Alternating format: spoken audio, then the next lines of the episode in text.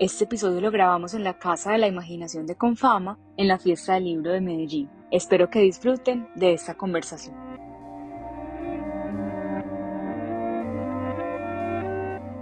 Hola, hoy estamos conversando con la escritora Lina María Parra sobre su última novela, La mano que cura. Lina es escritora, editora, tallerista, docente es licenciada en Filosofía y Letras de la Universidad Pontificia Bolivariana y es magíster en Estudios Literarios Latinoamericanos de la Universidad de Leiden en Holanda. También es autora de otros libros como Malas Posturas y Llorar sobre leche derramada. Bueno, buenas tardes, gracias por estar acá en la Casa de la Imaginación de Confama. Estamos grabando hoy el podcast Punto y Coma en vivo con la escritora Lina Parra. Lina, gracias por aceptar la invitación. No, muchas gracias a vos por la invitación y a, ustedes por venir a escucharnos. Si quieres empecemos, Lina, hablando, pues primero presentándote, si quieres contarnos algo de ti, em, también empezando un poco por qué escribiste la novela, por qué pasaste de escribir cuento a, la, a novela. Pues no sé qué contar de mí, no sé, escribo, soy docente de literatura, como que este es el, el cuento que me gusta, no, no, no es muy novedoso, no es muy novedosa mi vida. Em, y eh, bueno, tengo dos libros de cuentos, Malas posturas y Llorar sobre leche derramada, y este, es, este que es La mano que cura, es la primera novela que escribo. Y, y creo que esa pregunta que me haces suele como repetirse varias veces, porque es claro, como te, gustan, te gusta escribir cuentos, tenés estos dos libros, ¿por qué pasaste a? Y a veces hay como una suposición de, como bueno, es que ya me gradué, ¿cierto? Como ya escribí cuentos, entonces ahora voy a escribir novela y en mi caso no creo que sea así porque de hecho sigo escribiendo cuentos, pero pasa que esta historia en particular sí sentí que necesitaba más espacio, o sea, se, empezó a crecer. Entonces eh, ella misma decidió, digamos, pues esto suena muy esotérico, pero sí, decidió que iba a ser una novela no fue como que yo dije, ahora me llegó el momento este de escribir una novela, no. Fue más la historia necesitaba ser una cosa larga y hay otras que pueden ser, o sea, que su valor está precisamente en lo, en lo breve y en lo conciso. Y, y entonces ahí yo creo que uno se va encontrando. A mí me ocurrió algo con tu novela y es que los personajes, yo sentí que los personajes de esta novela, que ahora les contamos un poco, venían ya de tus cuentos, o sea, es como que la narradora, Lina la narradora, no Lina la escritora, como que se hubiera graduado un poco en esta novela, como que ella está contando, armando sus personajes desde los cuentos y los termina como graduando un poco acá. Sí, pues no sé si graduando, pero sí tal vez la novela por su extensión permite que esos personajes que ya existían en los cuentos, Soledad, eh, Iván, Lina, que también es un personaje, Estefanía, las hermanas de Soledad, tuvieran como más espacio para hablar, para moverse, para sentir. Entonces uno ya no solamente ve un momento de soledad, sino que uno ve crecer a Soledad y ve a Soledad aprender un montón de cosas y la ve tener sentimientos terribles y hermosos y, y entonces la ve tener una hija y luego ve crecer esa hija. Entonces tal vez en ese sentido, eh, como que sí, han tenido más campo en la novela para, o tuve yo más campo para explorar esos personajes que yo ya misma me había inventado, un poco sacándolos de, también como vampirizando la, la vida de mi familia, que es un poco el juego que yo hago ahí. Sí, hablemos un poco entonces ya de qué se trata la novela. Entonces, La mano que cura trata de una familia que es Soledad, que ya hablaste de ella, Iván, Estefanía y Lina, que son las dos hijas, y digamos que todo transcurre en torno a la enfermedad del papá.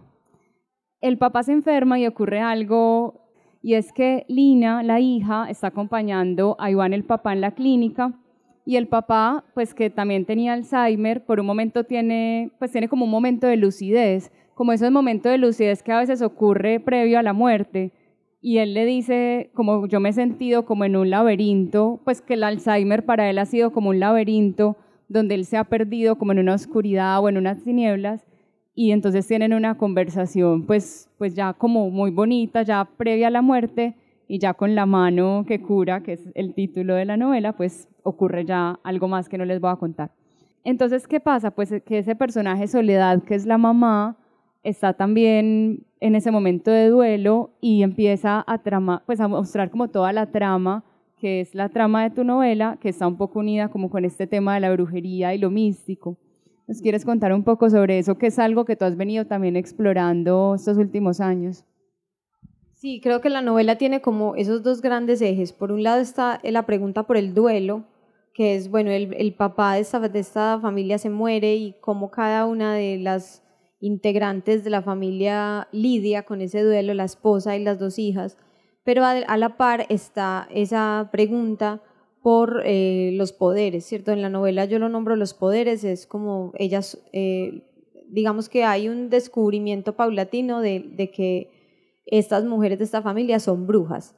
Entonces ahí aparece como ese interés que a mí, eh, que ya me, me, da pena y todo decir porque siento que me repito hasta el hartazgo, pero claro, hay un interés que viene como desde muchas influencias pero que en mí sigue sin agotarse, que es la pregunta por la brujería, por lo sobrenatural, pero muy enfocado hacia las creencias populares y hacia cómo las maneras en las que lo sobrenatural convive con, en nuestra cotidianidad, o sea, no como un monstruo extraño que está por allá eh, o una, no sé, una historia fantástica que sucede en otro universo o en otro, no, sino aquí, o sea, como aquí en la fiesta del libro alguien puede de repente, eh, no sé, hacer una, un rezo o, encontrarse una planta para yo no sé qué, cierto, como que creer que ah, ver un fantasma, pues digamos, no, es que allí en esa casa, por allí hay un fantasma, o al lado de ese palo se aparece no sé quién.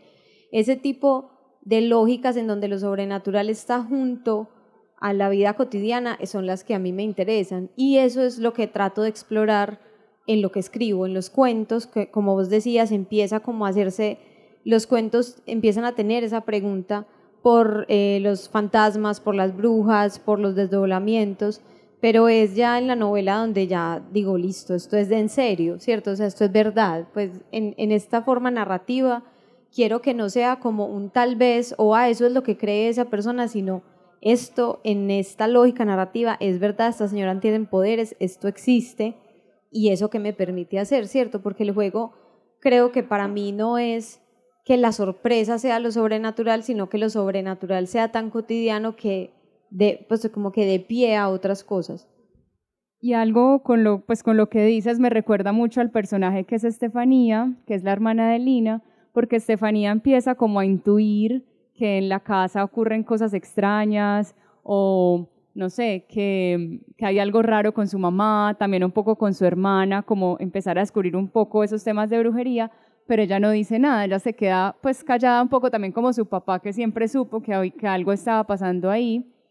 Sí, creo que me interesa un poco eh, y, y, esta, y esa figura que justo estás señalando se repite también en el personaje de Esperanza, que es la hermana de Soledad, y es estos personajes que no necesariamente son partícipes directos de, de, la situación, es decir, por ejemplo, Estefanía no tiene los poderes, pero ella intuye y ella sabe más de lo que dice.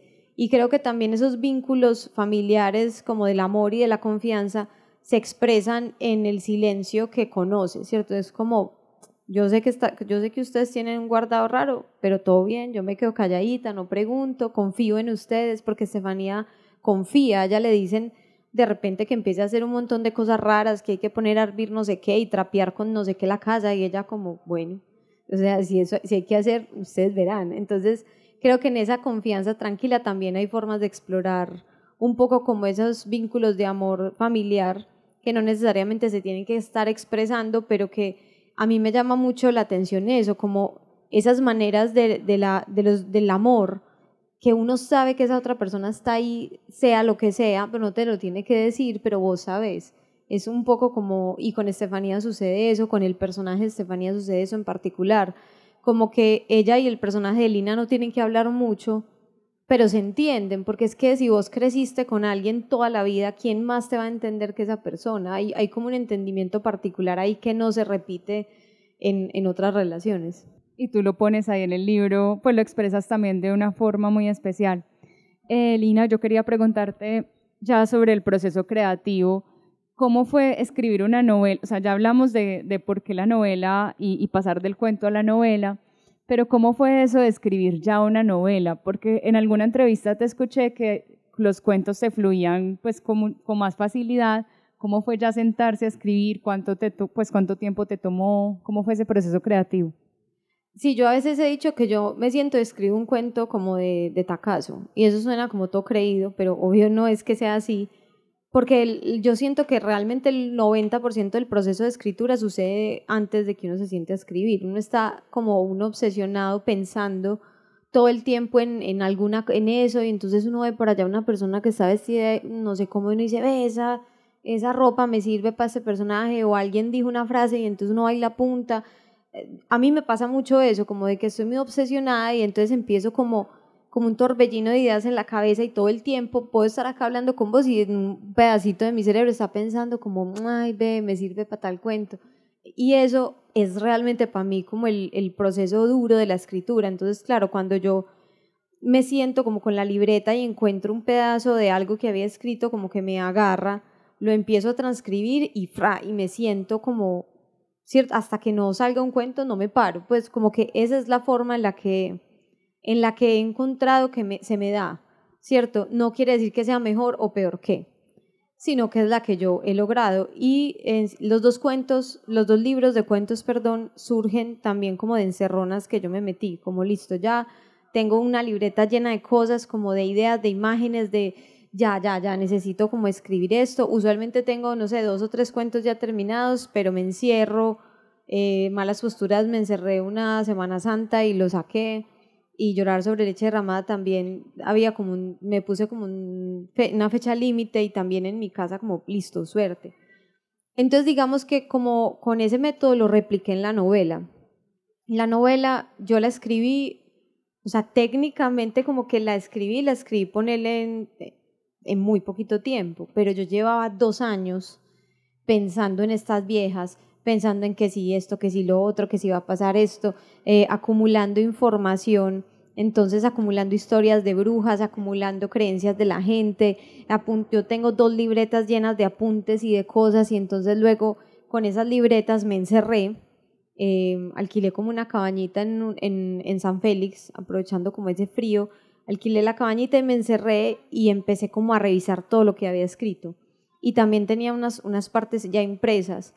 Entonces como que leer lo que había escrito me volvió a meter en ese flujo y empecé a escribir tra, tra. Pero entonces ahí sí pasa distinto que con el cuento porque ahí sí tengo como que tener un, mapa para no perderme, para que no se me olvide que en tal capítulo dije tal cosa, porque igual en la novela, como hay unos saltos temporales, también me gusta conectar cosas eh, que en un capítulo pongo esto y cinco capítulos después hago otra vez referencia a eso, entonces no se me puede olvidar.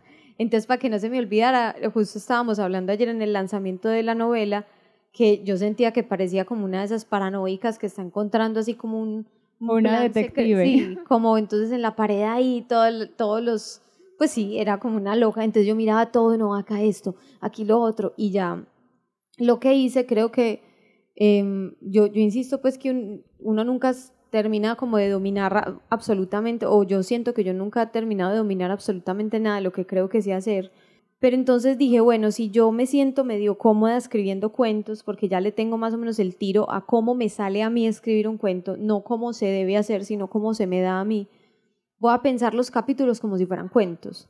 Entonces tenía como unas frases que eran como si fueran los títulos de los capítulos y que me recordaban a mí qué, qué era lo que iba a pasar en ese capítulo. Después de esas frases, eh, con el proceso en la editorial En Tránsito, que la novela también salió en España con Tránsito, que es una editorial independiente muy bacana que publica mujeres, em, en el proceso editorial con la editora, ella me dijo, no, esos títulos no van, porque esos títulos son como guías tuyas, como para, y yo le dije, mm, está bien, sí. Entonces acepté como, porque me gustaban mis títulos, o sea, eran unos como que fue, pucha, eso hubiera podido ser un cuento. Pero entonces eh, eh, usé eso, como que hice me dio una trampa, no sé, y dije, bueno, voy a hacer como que fueran cuentos y, y cada capítulo es casi que auto, no autoconcluyente, pero sí funciona como una unidad solita que se va conectando con el resto de la novela pero que tiene como esa lógica de, e, en ese capítulo estoy narrando este momentico, este pedazo del tiempo, este pedazo de la vida del personaje, y así me era más fácil hacer, por ejemplo, una lista de todos los capítulos como si fuera una lista de cuentos y saber, ah, bueno, me falta contar esto, ah, tengo, aquí tengo que contar eso. Y así ya empezar como ese, esa pared de loca era el mapa. Entonces es bonito porque el mapa existe en tanto tú lo, recorres el camino, ¿cierto? El mapa no va hasta el final, pero mientras uno va escribiendo, que es decir, voy recorriendo, voy apuntando y voy armando el mapa. Y eso se siente porque en cada capítulo es como ir encontrando una historia así en específico con muchas escenas, muchas imágenes, que a veces eso es difícil de encontrar en la literatura. Y me llamó mucho la atención algo que dijiste y era el proceso de que la editora te dijera que quitaras los títulos, porque algo que pasa mucho también es ya al llegar al momento de la edición, como esa pelea interna, como esos hijitos que uno va haciendo cuando escribe y toca después quitarlos del texto creo que tuve una, suerte, no sé, que se, le, se alineó qué con qué, que no tuve como esa situación editorial de, bueno, hay que cambiar esto, este personaje no funciona, no, o sea, yo mandé la novela y eso fue. El cambio más grande fue, eh, fue el de los títulos, que ahí sí como que yo apreté los dientes y yo dije, bueno, está bien, pero ahí fue, me, me dolió más. Y el otro fue, la novela tenía, el comienzo de la novela tenía un párrafo antes. O sea, realmente ese primer párrafo era el segundo párrafo. Y eh, la editora Sol me dijo, no, pues ese párrafo no va. Y yo, ay, ya, bueno, hágale pues. O sea, lo leí y creo que uno también tiene que ser objetivo, pues como no rancharse.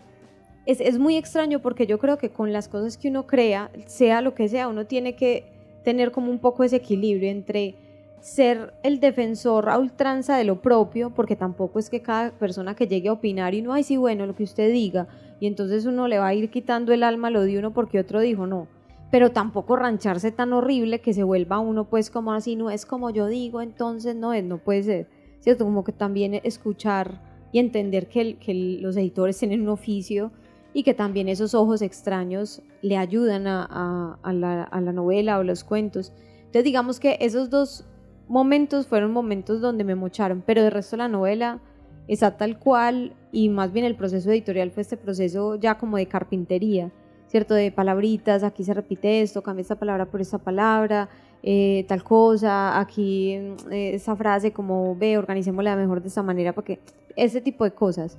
Pero yo me sentí muy afortunada porque yo tiendo a ser más terca. Entonces yo dije, uy, donde se me metan en el rancho, yo creo que no. yo creo, o sea, como donde me digan, no, este personaje no va. Yo digo, no, hermana, suerte. Entonces como que dije, al menos, al menos no sucedió, pero también cada, cada vez que a uno lo editan creo que es un proceso de aprendizaje muy bacano.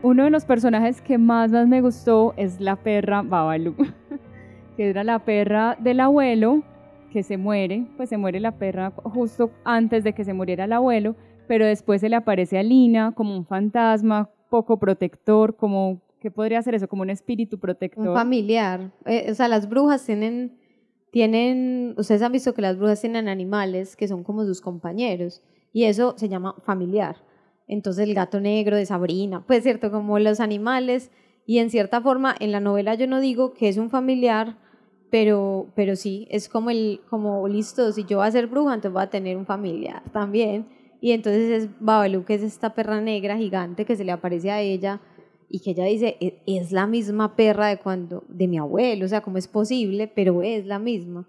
Y ahí como un juego con esos animales un poco protectores también y mágicos que en este caso acompaña a Lina, eh, la protagonista del libro, a través de pues, toda la historia, y ese para mí fue el mejor personaje. Me encanta eso, me gusta que te haya gustado, porque además Babalu existió. Sí, Babalu era una perra de, de mis abuelos, que era un amor, esas perras que se dejan como zarandear de todos los niños y que son súper tranquilas, esa, esa era Babalu. Además, porque en la historia, pues tú cuentas que la abuela tenía como su propio perro, y llega Babalú de la nada, que era como una perra callejera, no sé, y llega a la casa y la otra perrita casi que la adopta, eh, pero ella era la perra de la abuela, en cambio Babalú era la perra del abuelo, entonces empiezas a contar también la historia de los abuelos a través de, de los perros, que es algo pues está bonito. Sí, de los creo que esas partes del campo los animales son importantes pues. Bueno, yo quería hablar de otro libro, aprovechándote antes de darle paso a ustedes a sus preguntas. Lina estuvo, digamos, escribiendo en la antología, en la antología eh, Puñalada Trapera de Rey Naranjo y tienes un cuento ahí bellísimo que a mí me encantó, que es de tu tía, es una historia de tu tía. ¿Nos puedes contar un poco de eso? Sí, em, es, es, una historia que surge un poco de, de las historias de mi tía Afra, que es abogada y que trabajó pues como en ella ha tenido muchos trabajos, pero también como en lo público, en la gobernación, entonces ha trabajado, no sé, bueno, con un montón de situaciones muy duras, ¿cierto? Como de, de, de un asunto de violencia muy cercana, de cosas muy tristes. Creo que, que, yo quería contar un poco esa, esa, esa vida pues, de, de mi tía, que además mi tía es una de estas narradoras de mi vida y ella siempre decía esta frase que es la que titula... La del lento e imperceptible retiro, de, las, aguas. Ella siempre decía, lo recitaba y yo y eso me parecía todo bonito y era la, la, la definición de aluvión. Y en un momento yo estoy hablando con ella y ella dice otra vez esa frase y yo hago eso, la apunto, porque es que eso ya llevaba años sonándome.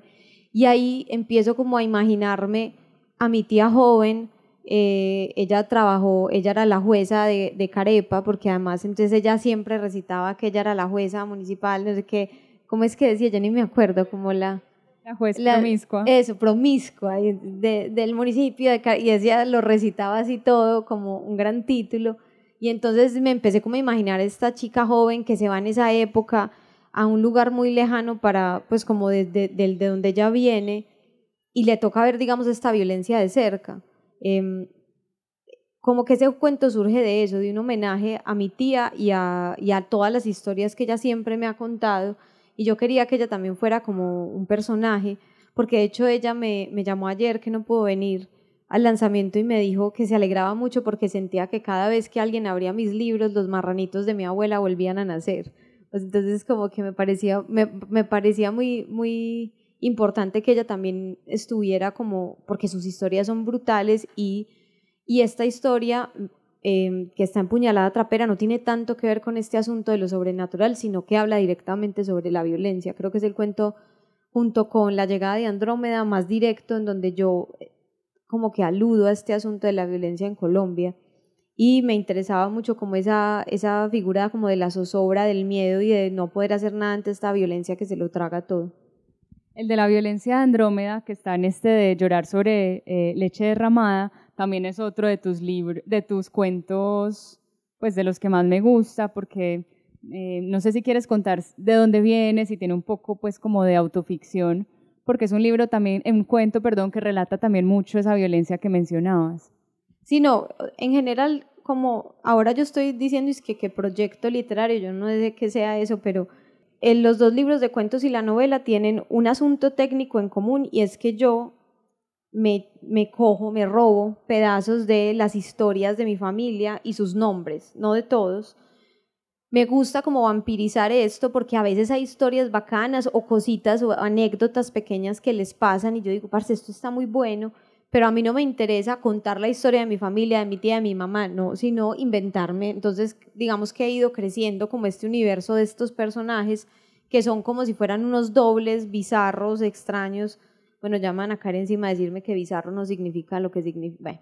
Em, unos dobles pervertidos, digamos, de, de, las personas en las que me, en las que me baso para, para escribir los textos. Entonces, estas, estos personajes empiezan a coger una vida propia pero siempre, me, siempre puedo como rastrear la, la semillita y en la llegada de Andrómeda, em, un poco la semillita es ese gesto como de, de, de, fue pucha, que tantas personas creo que en Colombia hemos vivido y es de ser testigos de una violencia o de un poder violento y, e ilegal tan apabullante que no sabes qué hacer.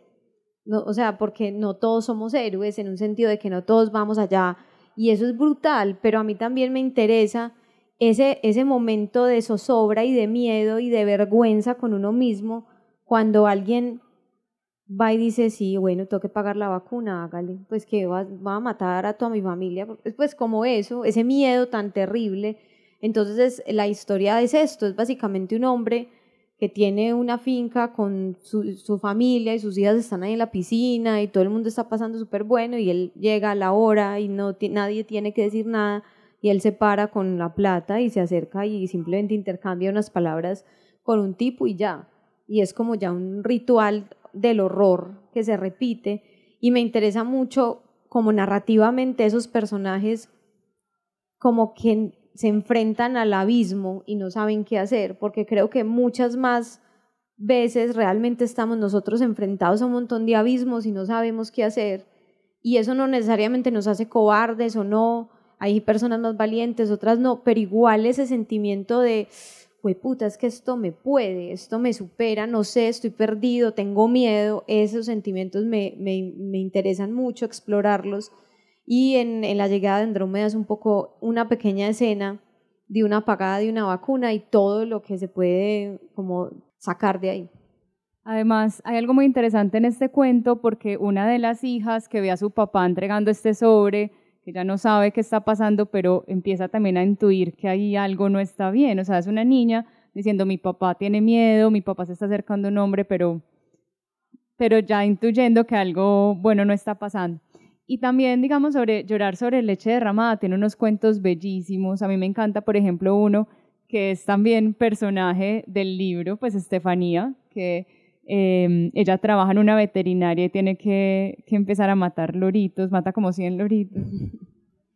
Eh, sí, el, el, personaje de Estefanía es bacano porque ese me permite hablar un poco de la naturaleza, que es algo que me interesa mucho, pero que no sabía cómo acomodar en, en lo que escribo sin que sonara como eh, pedagógico. Pues a mí no me interesa tanto como, bueno, vamos a hacer un cuento ecológico, pues no sé, pero hay gente que me ha dicho como, parce, ese cuento con esta mirada ecológica y yo, véalo bien, no lo había pensado. Y eh, Estefanía como personaje surge de mi hermana, que se llama Estefanía, y que ha trabajado toda la vida con fauna silvestre. Y a mí me ha impactado mucho lo bonito del trabajo de ella y lo desgarrador del trabajo de ella, porque estos veterinarios viven es con la muerte, o sea, con la muerte a toda hora de el sufrimiento que los animales viven por causa humana, también por, o sea, por falta de recursos, por exceso de burocracia, o sea, por un montón de cosas. Y eh, evidentemente el, el asunto de loras que hablan, que es el cuento del que vos estás hablando, surge de que ella me cuenta eso, ella dice esa frase un día que estamos hablando, dice, no, porque es que esas son las loras que hablan. Y yo, lo bien, o sea, qué monstruo tan raro una lora que habla y no las pueden juntar con las loras que no hablan porque entonces les enseñan a hablar a las loras que no hablan. Entonces las loras que no hablan no las pueden reinsertar, digamos, a la, a la vida silvestre porque ya hablan. Entonces las tienen que tener separadas y las loras que hablan están condenadas a, la, la vida de encierro, pues porque hablan, o sea, ya por más que no les hayan cortado las plumas, por más que puedan volver a aprender a comer, digamos, ellas solas, hablan. Y eso ya las vuelve un monstruo extrañísimo entre la vida humana y la vida silvestre.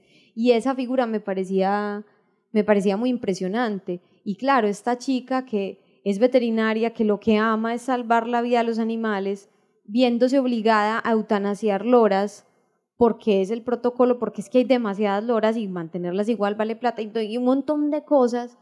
Y yo decía, ¿qué es esta cosa tan, tan terrible? Pero sobre todo eso, como el asunto del lenguaje, que la lora te habla, entonces vos crees que ella te está hablando, pero obvio no te está hablando nada. No sé, me parecía muy brutal eso.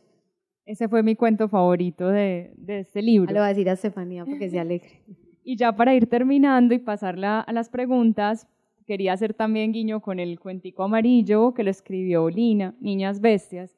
Si nos puedes contar un poco también de este cuento, que además me pareció como, pues, como un, no me llegó mucho porque es un cuento infantil, creería yo, pero pues aplica también para cualquier persona que lo quiera leer.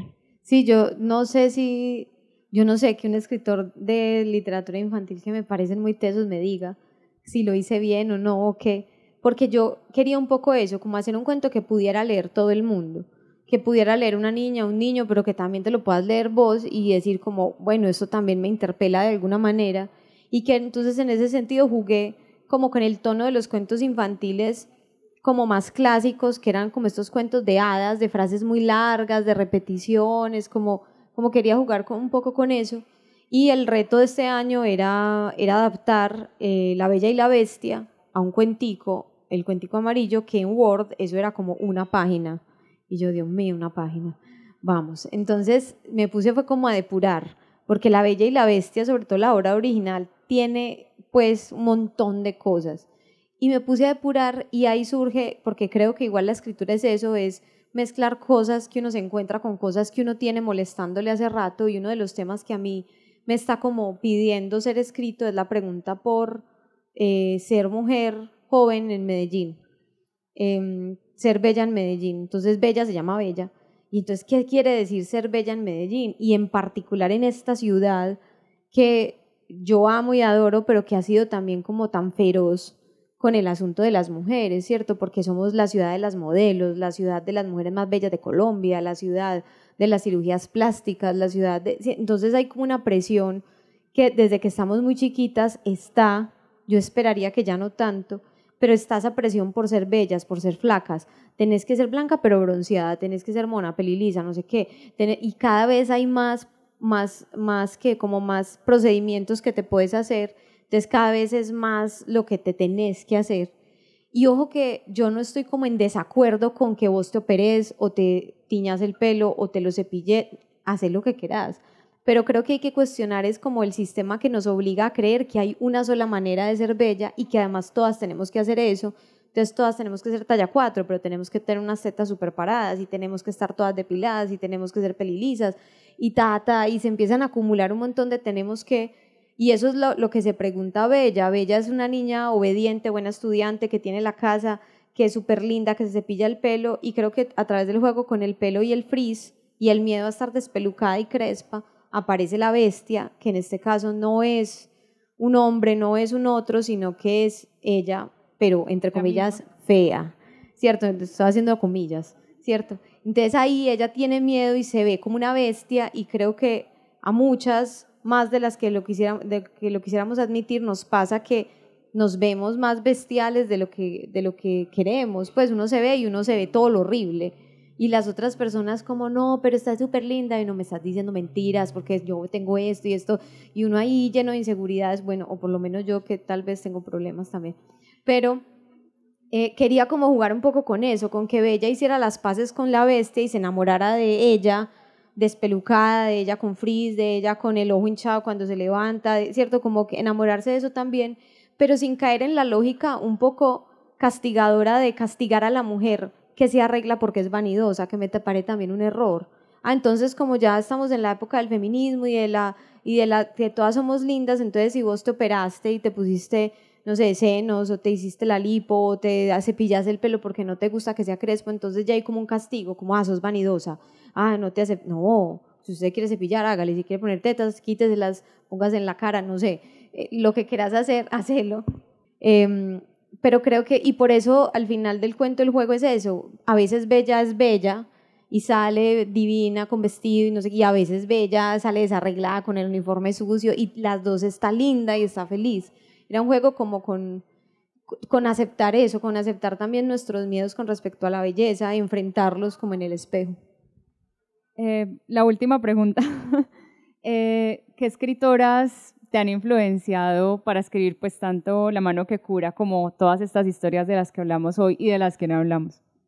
Pues yo siempre voy a, mencionar a, directamente como una influencia no necesariamente como influencia porque yo ya estaba escribiendo, pues ya había escrito estos libros cuando la leí, pero Mariana Enríquez fue como un espaldarazo muy brutal de, venga, es que no estás sola, se puede que te guste Stephen King, se puede que te gusten todas estas cosas y, e igual escribir, digamos, literatura entre comillas. Em, entonces, digamos que yo a ella, pues sí, ¿para qué les voy a decir que no? Le prendo velas a, a doña Mariana. Y creo que hay como unas mamás ahí secretas que influencian la literatura de uno, no directamente, sino como en el espíritu total de la pregunta por la escritura. De hecho, este año la biblioteca de, pues el libro de la biblioteca de Fiesta del Libro es em, una habitación propia de Virginia Woolf y para mí ese libro es súper importante. O sea, para mí leer a Virginia Woolf fue una cosa como un machetazo en mi vida antes y después de Virginia Woolf, sobre todo de ese libro y creo que leer a Clarice Lispector también, leer a, a Marvel Moreno, o sea, pues como la, la ira mala que me da a mí cuando leo a Marvel Moreno es, es brutal, como, como leer con demasiada felicidad, porque esto está brutal, pero con rabia por lo que Marvel cuenta en muchos de sus textos. Eh, Margarita García Roballo también me parece que es una vieja muy tesa y así me podría pues ir yendo Igual es muy difícil uno decir que estas fueron las lecturas o las escritoras que influenciaron pues, la obra. Porque vieras que al contrario, yo cuando estoy escribiendo no leo, porque siento que se me va la cabeza para otro lado y ya me antojo de leer eso y ya no, entonces, entonces cuando estoy escribiendo algo es como, bueno, chao, espérenme. Y yo me siento, sobre todo cuando me encierro, como que en esos momentos de encerrarse y trata, y ya después vuelvo a empezar a leer, a escarbar aquí, allá. Hace poquito me leí un libro brutal de Betina González, sobre la escritura que me pareció increíble, pues como que uno empieza ahí otra vez a escarbar, pero me parece es más teso porque no hay influencias directas. No fue como que yo me leí estos cinco libros y entonces me senté a escribir La mano que cura, no. las influencias se están cocinando dentro de uno desde la infancia. O sea, yo podría decir que en La mano que cura hay cosas de Harry Potter y de Julio Verne y de un montón de cosas que yo me leí que no pensé que me fueran a servir para esta novela. Listo, ahora sí abro si alguno quiere hacer preguntas a Lina. Yo, te van a hacer una. una. pregunta. Ah, es en el que estamos hablando de una habitación propia. Yo quiero saber justamente cómo, cuál es también tu espacio creador, o sea, esa habitación propia en el sentido literal, pero también buscando como cuáles son esas mañas, esos estilos también, qué te gusta, qué no te gusta, si con música, si sin música, y cómo haces ese proceso como creador que tienes en tu sí. Sí, yo creo que ya igual uno cuando le gusta hacer algo y lo hace como con oficio, o sea, como seguidamente, pues, y, como jugándose a la que es en serio, uno empieza a coger como unos, unos tiros propios. El mío es cargar una libreta siempre, siempre, siempre. Entonces yo tengo una libreta y eso es, y escribo, puedo escribir una frase o una palabra que vos dijiste, yo, y la escribo o me siento en un rato y escribo un párrafo o escribo siete hojas de tirón, pero siempre cargar una libreta porque creo que es eso. Si vos cargas la libreta, estás abriendo la posibilidad de escribir, ¿cierto? No solo cuando se te ocurre, sino que a veces incluso yo la cojo y la abro y empiezo a mirar a ver qué escribí antes, a ver qué continúo, o sea, como que está esa posibilidad. Entonces hago mucho eso y luego el proceso que yo hago es que me siento con la libreta en el computador y empiezo a hojear y a leer y algo me llama, yo digo, ve esto y lo empiezo a transcribir y en el proceso de transcribir uno vuelve a entrar como lo que te decía ahorita, como en el flujo de la escritura y como, ay, ve y ya, arranco y me voy. Entonces, pero ya eso es como una escritura más de, bueno, me voy a sentar a escribir, no es tan de la libreta y ya. Y me pasa que empiezo a acumular esas cosas. También en el computador tengo yo los archivos por año y por mes, como de lo que voy escribiendo. Y ya en algún momento digo, no, bueno, ya me tengo que encerrar. Y ahí es donde literalmente me encierro en algún lugar un rato y escribo. Pues, o así lo he hecho hasta ahora, como que así me ha salido, como, bueno, chao, nadie me hable dos semanas, me voy a sentar y me voy a escribir este libro. Y eh, eso me funciona, pero ya lo de música o no música, a veces música, pero que no me canten porque entonces me distraigo, pero sobre todo, ¿sabes qué no me funciona? El silencio el silencio absoluto no, no, no me enloquezco. O sea, yo, a mí, si yo me siento por allí ahorita, puedo escribir tranquila porque la bulla me acompaña. Creo que eso sí sería como, no tanto de música eso, sino como de bullita. Lina, y para cerrar, ¿qué consejo le darías a una persona que esté empezando a escribir o que quiera escribir? Ese, que, que tengan una libreta, siempre, siempre, siempre, siempre, siempre, ese. Y leer, yo creo que uno se tiene que alimentar leer como un loco, como un enfermo, porque si uno no se alimenta, pues si uno no empieza como a comer y a comer, no, no va a encontrar como maneras diferentes de, de, explorar una voz propia, sino que va a estar como atrancado con las mismas ideas. Entonces creo que eso es un cliché, pero es cierto, es leer y para mí tener una libreta cerca. Eso. Lina, muchas gracias. Muchas gracias, y muchas a gracias a ustedes por venir a la grabación en vivo del podcast Punto y Coma. Y muchas gracias por la invitación.